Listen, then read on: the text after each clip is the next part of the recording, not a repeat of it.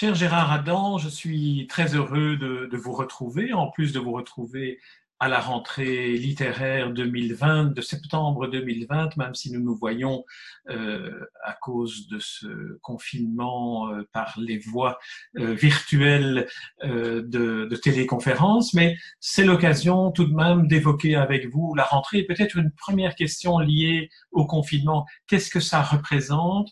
Pour un éditeur d'abord, ensuite pour un écrivain, parce que vous êtes aussi écrivain, il ne faut pas l'oublier. Qu'est-ce que cela signifie, euh, ce confinement, dans, votre travail d'éditeur? Alors, comme éditeur, à première vue, c'était une catastrophe. Euh, je m'attendais à ce que les gens étant confinés se mettent à lire, éventuellement ne pouvant plus aller chez des libraires au début, commande sur, sur Internet. Et au contraire, toutes les commandes ont chuté partout, que ce soit chez nous, que ce soit sur Amazon, Fnac.com, toutes les plateformes de vente en ligne. Nous avons vu toutes nos commandes dégringoler. Chez les libraires, n'en parlons pas. Donc, ça s'est d'abord présenté vraiment comme une catastrophe. Les libraires se sont bien renvoyés les invendus des mois précédents beaucoup plus tôt que d'habitude pour se faire la trésorerie. Ils n'ont pas commandé les nouveautés. Donc là, pour l'instant, on est dans une situation financière difficile. On a un peu de réserve pour faire face et on y arrivera. Ça, c'est le côté négatif.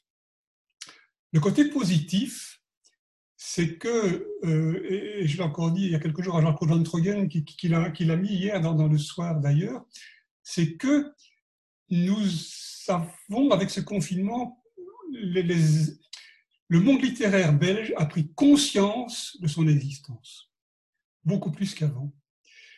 Et bon, il y a déjà eu l'année dernière un, webinaire organisé, il faut toute la semaine organisé par la, promotion des lettres notamment, qui n'aurait pas été possible avant, où plusieurs éditeurs de notre fédération ont présenté à des journalistes, à des, blogueurs, à des libraires, à des bibliothécaires, ce qu'on va faire aujourd'hui, les parutions de la rentrée, du moins en écrivain belge. Et donc, je me demande dans quelle mesure, à court terme, ça va rester catastrophique, on le sait, et si à long terme, ça ne va pas être bénéfique pour nous en nous donnant une visibilité dont nous n'aurions pas encore osé rêver au début de cette année. Par exemple, le ministère de la Culture a annoncé un achat massif de livres des éditeurs belges par les bibliothèques. Or, il faut savoir que pratiquement aucune bibliothèque en Belgique, à deux ou trois exceptions près, n'achète les livres publiés par les éditeurs belges. C'est curieux, c'est bizarre, c'est caractéristique de la Belgique. Tu en sais quelque chose, mais c'est comme ça. Et donc, à partir du moment, et jusqu'ici, le ministère voulait laisser une liberté absolue aux bibliothécaires de, de commander ce que je peux comprendre. Mais il n'y avait pas un contrepoids comme il y a au Québec, comme il y a en Suisse, comme il y a un peu partout. Et donc, nous étions absents des, bibliothèques. Donc, les gens ne connaissaient pas notre existence. On avait le gros problème avec la presse, particulièrement la RTBF, on le sait. On avait des problèmes chez les libraires dont les tables ne sont pas extensibles et qui n'ont pas trop tendance à mettre des piles de bouquins dont ils savent qu'on ne parlera pas ou très peu. Et donc, on est peut-être là à un moment charnière où cette situation qui était déjà décriée au XIXe siècle par Camille Lemonnier, par exemple, qui a écrit des, des, des, pages au vitriol sur le milieu littéraire belge, ou peut-être on peut espérer un frémissement va nous mettre quand même à notre place, parce qu'on a une place, parce qu'on fait du bon boulot. Je ne dis pas qu'on fait mieux que les Français, mais je crois qu'aujourd'hui on fait aussi bien qu'eux. Alors, en tant qu'auteur, cette fois-ci en tant qu'écrivain et romancier, euh, vous aviez déjà été sensibilisé à un phénomène comme la pandémie dans un roman que vous avez republié. Alors, parlez-nous de, de, de, de, ce roman en particulier et de, et de finalement cette, cette espèce de, de prémonition, de préscience euh, propre. Pas de prémonition parce que, en fait, il m'est tombé dessus, je dirais, quand mes derniers jours de, de coopérants, euh, médecins, je suis médecin, médecin coopérant et coopérant militaire en plus au, au Zaïre à l'époque, donc au Congo. Au moment où j'allais partir, est arrivée la première épidémie d'Ebola dans le monde entier et sur le continent africain, dans l'est du, pays et à quelques kilomètres de là au Soudan. Brusquement, tout le personnel, tous les malades des hôpitaux ont été foudroyés par un virus dont on ne savait rien. Et puis ce virus a disparu. Moi, je suis rentré en Belgique, j'ai suivi ça de loin. Il est réapparu de façon épisodique dans les années suivantes, un, deux cas ici, un, deux cas là. Et puis, un peu plus tard, il a recommencé à faire des épidémies, là, de plus en plus importantes. Et maintenant, on est pratiquement en période d'épidémie permanente des virus Ebola. Et donc, je m'étais dit, là, il y a, il y a un, il y a un terrain pour un romancier. Et j'ai commencé à écrire ça. M'a pris euh, au moins quatre ans d'écriture, ce n'était pas vraiment facile. Euh, il a été publié en 1992, ça a été mon premier livre publié par Luce Wilquin, c'était mon troisième livre, mais le premier publié par Luce Wilquin, il a, qui est devenu mon éditrice pendant, une dizaine d'années. Il a été finaliste du Rossel. C'est un livre belge, ça en est vendu 200, 220 exemplaires, quelque chose comme ça malgré tout. Euh, et puis, Luce Wilquin étant disparu, j'ai récupéré, en tant qu'éditrice, heureusement. Mais sa maison d'édition, hein, hein. Les éditions étant disparu, pardon, Luce, euh, j'ai récupéré mes droits et je me suis dit, quand la pandémie est arrivée, mais bon, ça c'est un roman euh, à sortir maintenant, puisque c'était prémonitoire. Euh, donc, l'histoire, c'est une épidémie qui démarre en Centrafrique, en coin, dont est victime un virologue qui était parti l'étudier. Il l'est isolé dans son propre service de virologie, ici quelque part en Europe. C'est la première partie du livre. Et il décrit petit à petit les découvertes que l'on fait sur ce virus, toute la philosophie que ça peut apporter. C'est un peu ce qu'on a vu ici aujourd'hui. Il y a plein. Bon, la Belgique a maintenant 11 millions de virologues, 11 millions d'épidémiologistes et 11 millions de, de philosophes euh, des épidémies. J'étais le premier de ces 11 millions.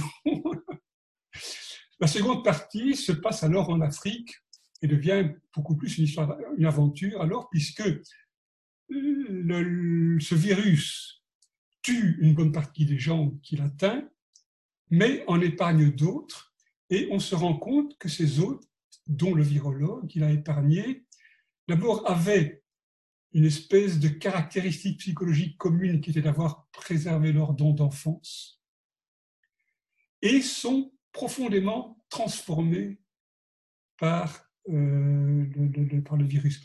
D'abord, ils ont des crises d'angoisse terribles qui disparaissent petit à petit et ils sont, après, délivrés de l'angoisse.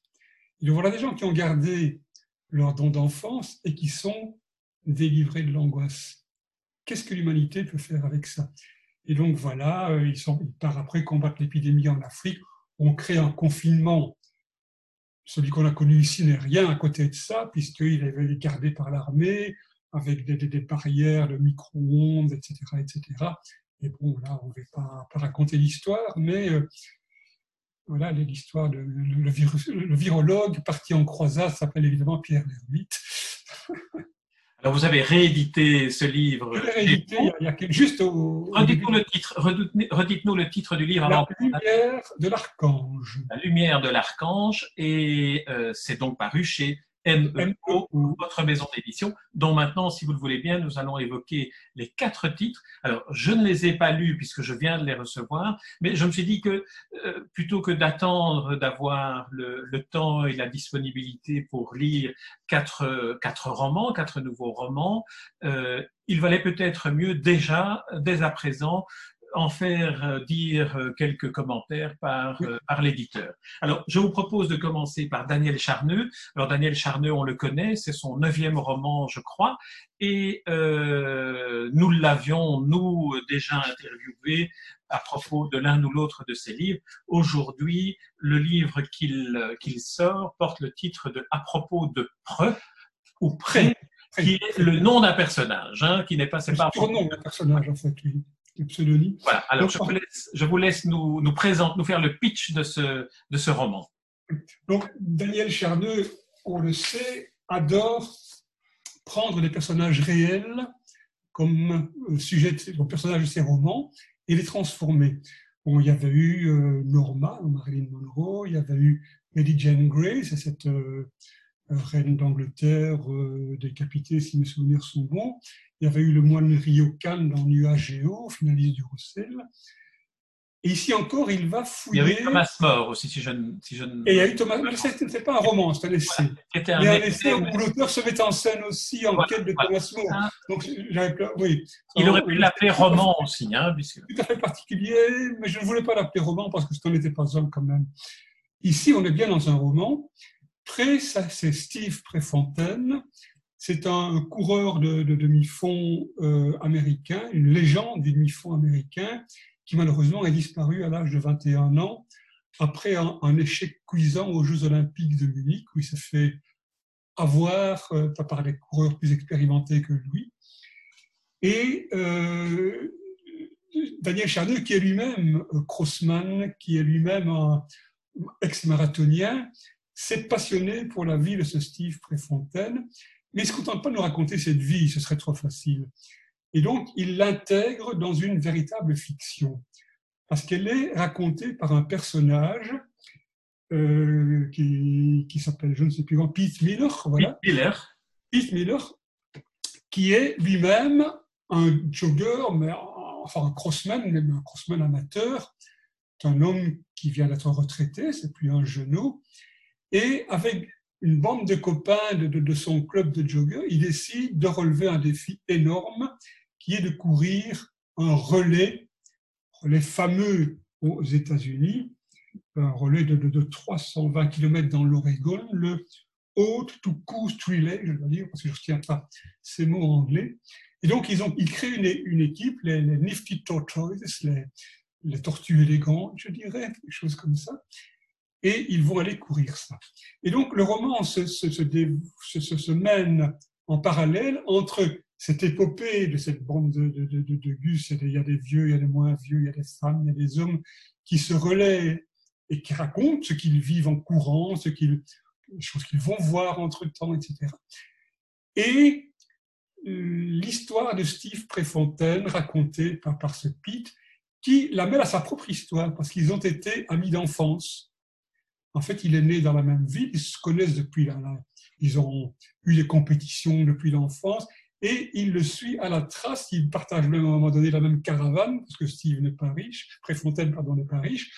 Euh, et, donc il le suit euh, depuis ses premiers pas, sa première foulée, jusqu'à euh, devenir un des tout grands sportifs américains. Il infiltre ça de, réflexion et sur l'histoire américaine, notamment la, première femme américaine qui s'est déguisé en homme pour pouvoir courir un marathon, qui a été repéré, qu'on a voulu virer du marathon. Enfin, tout, ça d'anecdotes américaines. Il raconte sa détestation de Trump, etc. etc. Donc c'est un, roman polyphonique, pas très long, 150 et quelques pages, mais extrêmement dense et riche, qui doit, je crois, plaire énormément à tous les, les amateurs de jogging, mais pas seulement parce qu'il y a là-dedans une leçon de vie. C'est que aussi bien pour Steve Préfontaine qu'apparemment pour Daniel Charneux, le jogging, le cross, c'est pas seulement du sport, ça quelque chose d'esthétique. C'est un art. Et Steve Préfontaine lui-même considérait le sport comme un art. Il l'a dit à son, à son entraîneur, euh, pour moi la course, c'est un art. Et voilà, donc Steve Préfontaine, euh, pardon, Daniel Chardeux, à travers ces, personnages, nous montre qu'effectivement, l'art est présent dans toute démarche humaine. Je crois ce, sera, ce sera le mot de la fin pour ce livre-ci. vous aurez l'occasion d'en reparler euh, d'abondance. C'est le mot de la fin, oui. Alors, j'aurais voulu que l'on parle maintenant de ce deuxième roman que vous publiez pour la rentrée, de Robert Massard, Une histoire belge. Et c'est un premier roman ici de quelqu'un que vous allez nous présenter. Mais j'aimerais que vous nous le présentiez en nous disant comment, comment il, il vous est arrivé, ce manuscrit, ce livre, cet écrivain mais comme tout, bah, bah, j'avais déjà croisé une fois ou deux Robert Massard, qui, est actif dans, dans, les milieux de, la langue française, notamment, c'est un ancien professeur du, euh, comment dire, qui, prof qui forme des profs, quoi, de, de l'enseignement supérieur, des Français, euh, qui est actif dans toute une série d'associations, Charles Pisnier notamment, que j'avais croisé une fois ou l'autre à cette occasion-là. Mais tout bêtement, comme, la plupart de ces romans, ils me sont arrivés par mail. Bonjour monsieur, j'ai un roman, est-ce que ça vous intéresse? Et voilà. Euh, comme la plupart des romans aussi, je n'ai pas accepté du premier coup. Euh, je lui ai dit, bon voilà, il y a des défauts, tels défauts, euh, travaillez-les, resoumettez-les-moi. Et pas très longtemps après, j'ai reçu une deuxième version sur laquelle on a pu alors travailler, parce qu'on retravaille toujours énormément les, livres qu'on publie en collaboration avec, avec ou plutôt on fait retravailler par l'auteur son livre, parfois phrase par phrase, jusqu'à arriver à, de quelle manière se, passe cette, euh, cette collaboration entre l'éditeur et l'auteur? Vous avez lu le manuscrit une première fois et puis vous identifiez spécifiquement non, je, le manuscrit première fois. Si je l'accepte, j'écris à l'auteur, voilà, je l'accepte, mais il y a du travail encore. Ce travail, je vous propose qu'on le mène à deux. Je vous ferai des suggestions qui ne seront jamais obligatoires. C'est vous qui choisissez, vous l'acceptez, vous la refusez ou vous trouvez une troisième voie pour, parce qu'il y aura des défauts, vous mettrez le doigt dessus. Et si vous acceptez ce principe, je prends votre livre et je laisse un peu dormir et puis je le vois. À ce moment-là, je le relis et phrase par phrase, je mets des commentaires en marge. Un maximum de commentaires. Attention, ici, il y a une cacophonie. Un qui, que, quoi, dont tout, etc. Attention, ici, vous répétez cinq fois le même mot sur, sur la même page. Attention, ici, il y a un problème musical. Euh, la phrase est déséquilibrée. Attention, ici, il y a un problème de structure. Vous parlez de tel, tel personnage comme si on le connaissait déjà, on ne le connaît pas encore. Présentez-le, etc., etc. Et puis, j'envoie ça à l'auteur et il travaille là-dessus. Et quand il a fini son travail, il me le renvoie. En général, à ce moment-là, c'est bon. Parfois, il y a encore un ou deux détails à mettre au point. Bon, ça peut être pour un premier roman, chaque page a, a 10 observations. Quand on est avec Daniel Charneux, il y a 20 observations pour tout le livre, évidemment, parce qu'il a une telle expérience, une telle écriture que c'est très peu de choses. Hein. Mais en général, même Daniel Charneux accepte les, remarques que je lui fais et en, prend, euh, je dirais, 8 sur 10, euh, en refuse une et en transforme une. Quoi. D'une certaine manière, vous êtes, vous éditeur, le premier lecteur critique d'un ah texte. une critique extrêmement détaillée, vraiment phrase après phrase à ce moment-là. D'abord une critique de structuration du livre, puis une critique d'affinage de, de, l'écriture, je dirais. Alors, venons-en maintenant à une histoire belle. Alors, de quoi s'agit-il, puisque nous savons maintenant comment vous avez rencontré Robert Massard? Alors, Robert, qui est bruxellois d'origine et de vie, centre bien évidemment son roman sur Bruxelles, la région d'ailleurs de la porte de Namur. Son personnage, il y a trois personnages principaux, mais un surtout qui est Ernest Dubois, curieusement professeur de français impliqué dans la défense de la langue française tous azimuts un peu partout dans le monde, a, est affligé d'une maladie qui est l'ornithophobie. Il a une phobie des oiseaux ça existe, je l'ai découvert, je ne le savais pas. Mon médecin, j'ignorais. Et donc, ce, professeur de français ornithophobe, en rien pâteau, je dirais, dans sa vie, et francolâtre, français pour lui, c'est tout, rentre d'un colloque de professeurs de français aux États-Unis et découvre avec horreur que sa concierge, le concierge plus vrai que nature, a aéré son appartement, ce dont a profité un passereau pour s'y infiltrer. Donc il ne peut pas rentrer chez lui, d'autant que son chat est en pension chez sa mère, il n'a rien pour se débarrasser de l'oiseau, il ne sait pas ce qu'il va faire, il va aller trouver sa mère, il sort, il arrive gare du Midi, et là il tombe sur une altercation dans les toilettes publiques entre un monsieur et Finch, la madame pipi des toilettes publiques. Ça paraît très bizarre. Il va vers ce monsieur, qui s'appelle Bart Kromer, et il lui demande ce qui s'est passé. Et l'autre lui raconte toute une histoire qu'il est épigraphiste amateur, qu'il fait une étude sur les graffitis dans les toilettes publiques. A tout de suite compris le, bouquin énorme et lambiquesque sur lequel on tombe. Il, a en plus, il est en plus en train d'écrire son, son grande œuvre, ou sa grande œuvre, comment dit-on, qui est une étude pour prouver que la langue flamande est la langue initiale de laquelle toutes les autres découlent. Ce qui nous vaut des pages extraordinaires, parce qu'il fait bravo mené à Audenarde, où il, en découpant, en travaillant sur le mot, il parvient à démontrer que Audenarde est le paradis terrestre. Bon, on a évidemment, bon, on se rend compte plus tard que, que ce Cromer sort d'un asile d'aliénés, bien évidemment.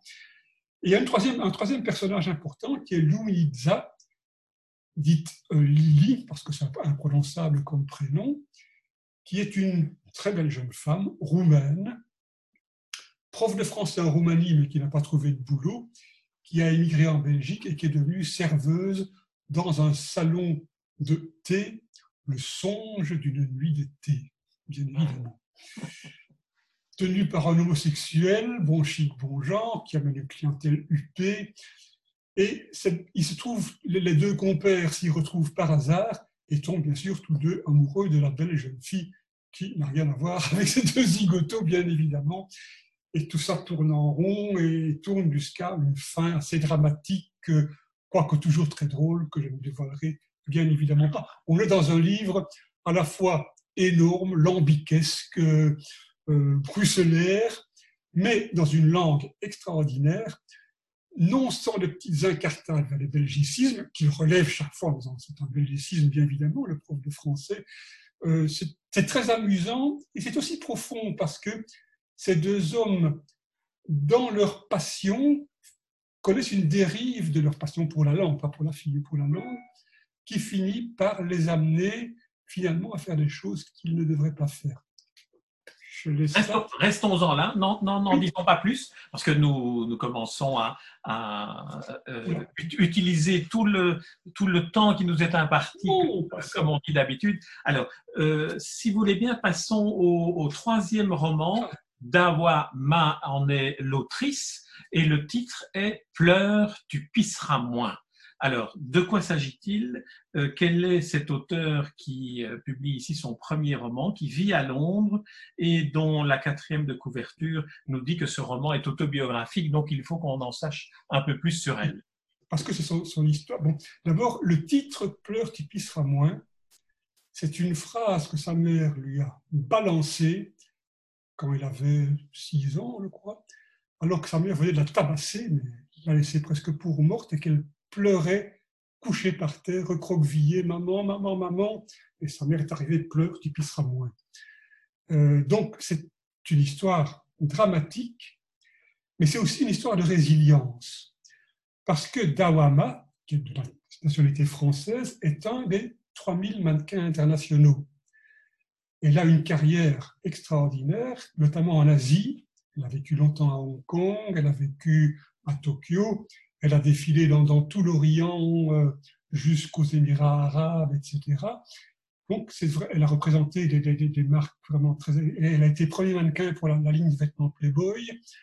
Euh, elle, a, elle, a, représenté L'Oréal, un des mannequins favoris de Sonia Riquel, Kenzo, Chevignon, Dior, Cartier, etc. C'est vraiment une pointure, c'est pas peut-être pas euh, euh, Claudia Schiffer, mais c'est quand même une pointure du mannequinat international.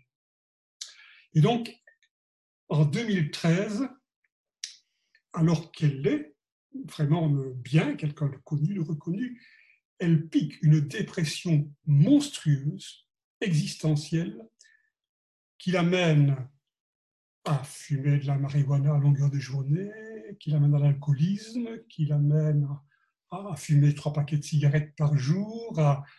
Enfin, c'est vraiment effroyable. Tout ça parce que ce qu'elle avait refoulé de son enfance, brusquement, paf, lui a pété à la figure.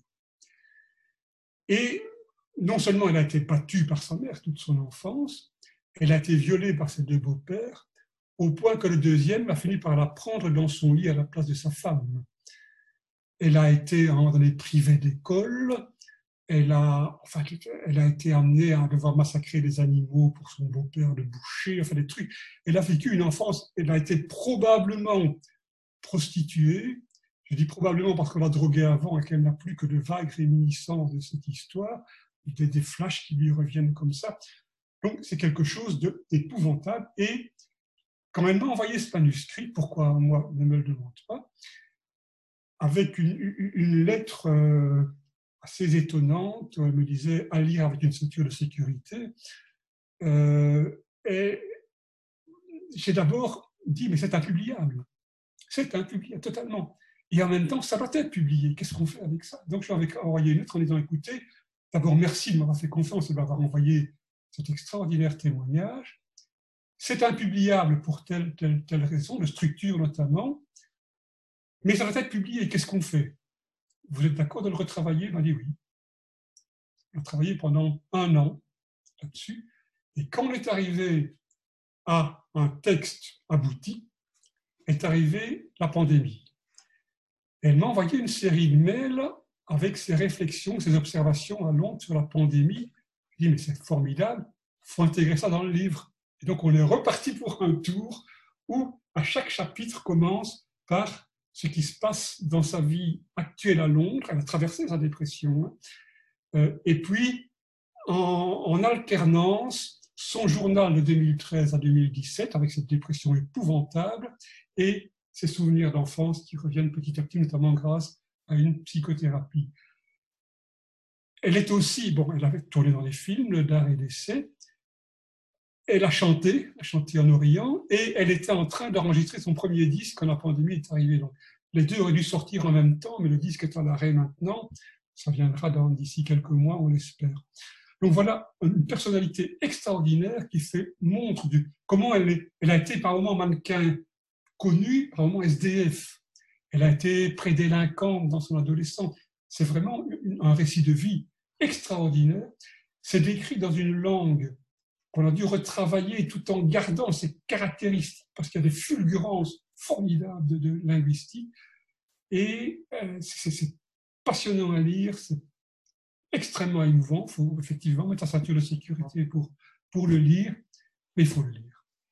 Ça aurait été un beau bandeau pour le lire, à lire avec sa ceinture de sécurité. Oui.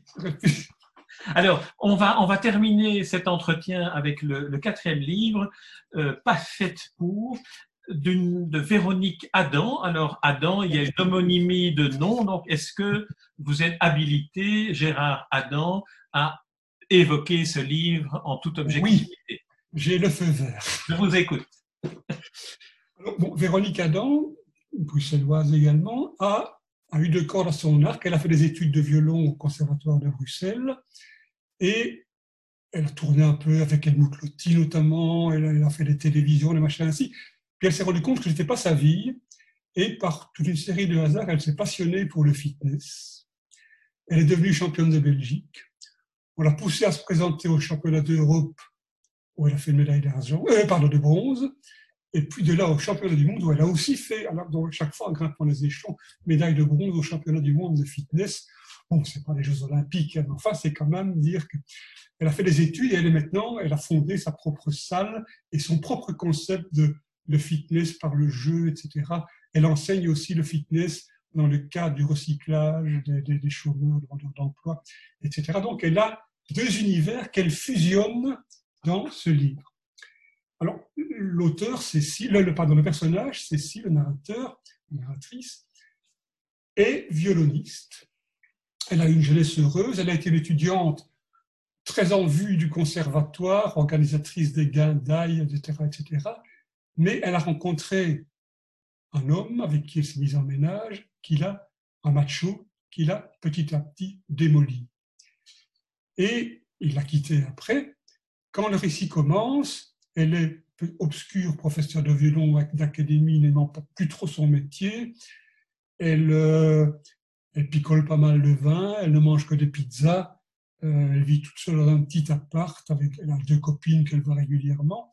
Et ces deux copines lui offrent un cadeau d'anniversaire qui est une année d'abonnement dans une salle de fitness. Elle veut absolument rien, elle n'a rien à voir, elle n'est pas faite pour ça, pas faite pour. Elle ne veut pas, on lui traîne l'office, et petit à petit, elle va prendre goût quand même à ça, notamment en découvrant que les tensions de la nuque catouilloniste s'estompent et disparaissent, ce qui quand même l'intéresse beaucoup. Et puis, euh, elle, devient amie de, sa coach dans la salle, qui elle est une ancienne toxicomane, sortie complètement de, la toxicomanie, qui a été mariée, qui a deux gosses, qui a quitté son mari aussi, un peu macho, qui est en couple avec un autre homme, et elle a ses enfants une semaine seule de comédie, elle, elle a une semaine enfant et elle a une semaine couple. Et donc, on a toute une série de une galerie de portraits de jeunes femmes contemporaines. Donc ce n'est pas seulement un livre sur la musique et le fitness, quoique, c'est aussi un miroir, je crois, de la femme 35-40 ans contemporaine. elle va rencontrer un, un homme dans cette salle qui lui vient d'être largué par son ex. Une histoire d'amour va se nouer entre les deux, difficile au début, de, caractères qui, sont quand même un petit peu en perdition tous les deux. Et au moment où on croit que ça va, tout va basculer dans l'eau de rose, tout est derrière, tout qui finit bien, on en a encore maintenant pour 50 euh, euh, pages ou 100 pages de, de livres à l'eau de rose va arriver, bien sûr, le coup de théâtre qui remet tout en question. On est reparti, sauf qu'elle se rend compte qu'elle a acquis quand même une capacité à surmonter ce nouveau coup dur en attendant à l'épilogue quelque chose de, très heureux pour elle, mais ça, je vais bien sûr pas le dévoiler.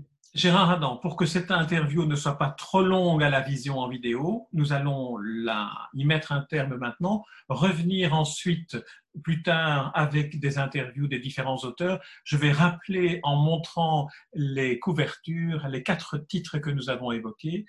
Pas faite pour Véronique Adam, Pleure, tu pisseras moins de Dawa Ma. Monte un peu parce qu'on n'a pas vu le nom de l'auteur. Voilà, voilà, voilà, voilà.